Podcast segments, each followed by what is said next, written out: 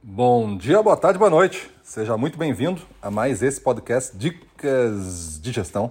Eu sou Gustavo Campos, instrutor-chefe do Ressignificando Vendas, e hoje nós vamos para mais uma dica que tem o seguinte título: Vender mais itens para um cliente antigo. Então, essa é uma das 55 práticas aí do nosso livro Ressignificando Vendas 2, que estamos explorando aqui uma extensão dessas perspectivas também que estão no livro. Né? Então, vender mais itens para um cliente antigo. Parece uma coisa que você faz todo dia, mas na prática, se você analisar profundamente os números de cada cliente, você vai ver que o normal não é esse. O normal é um dia você vendeu alguma coisa para o cliente ocupou um espaço. Depois você foi crescendo esse espaço, vendendo mais desses mesmos itens. E hoje você tem uma participação no cliente que é tida como ideal. Talvez você seja o primeiro colocado, mas isso não significa que a venda seja boa. Muita gente é primeiro colocado em um único item.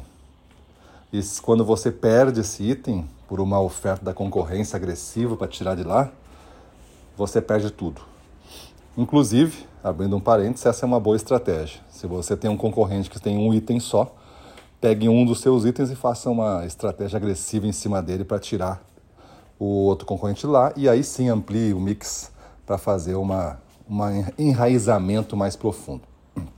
Mas voltando para o nosso tema de vender mais itens, é uma grande missão, um grande desafio, porque aí sim você vai ter que estar tá vendendo sempre. É, o que gente, é um dos métodos de prospecção. A gente tem vários métodos. Um é vender mais itens para o mesmo cliente. Porque já falei essa conta aqui, mas talvez você não tenha é, ouvido a dica passada, né? Bem passada. Nós, um dos métodos é assim: você vende mil do produto A para o cliente e você passa a vender 1.500 do produto A. Quanto você prospectou? Muita gente faz a conta de cabeça e acha que foi 500, prospectei 500. Na verdade, a prospecção foi zero.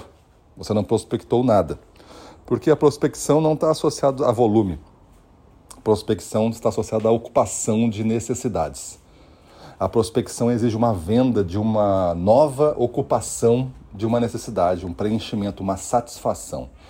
Mas se você vende mil do produto A, passou para 1.500 do produto A, mas você vendeu 800 do produto B, quanto foi a prospecção? 800. Aqueles 500 a mais do A, deixa assim. Aquilo aí é profundidade, beleza, é uma ótima coisa que você tem que fazer mesmo.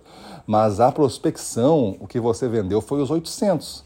Porque ali você teve que mostrar para o cliente que aquilo é um bom negócio de se colocar no jogo. Você fez uma venda de um, de um preenchimento de um espaço que o cliente acreditou que não tem outro melhor no mercado a não ser você e comprou 800 de você.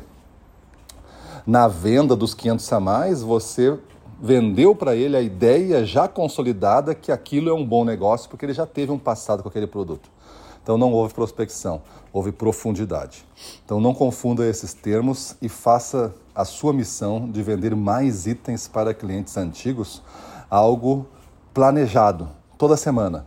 Quais são os itens que eu vou introduzir nesse cliente? Porque se você não fizer isso, um dia você vai acordar e um concorrente esperto que vai ter ouvido essa dica aqui vai ter tirado todos os seus clientes grandes porque ele fez uma oferta agressiva em cima de um único item que lhe derrubou no seu principal item que você vendia e o seu enraizamento era pobre e você não teve como se sustentar e perdeu tudo.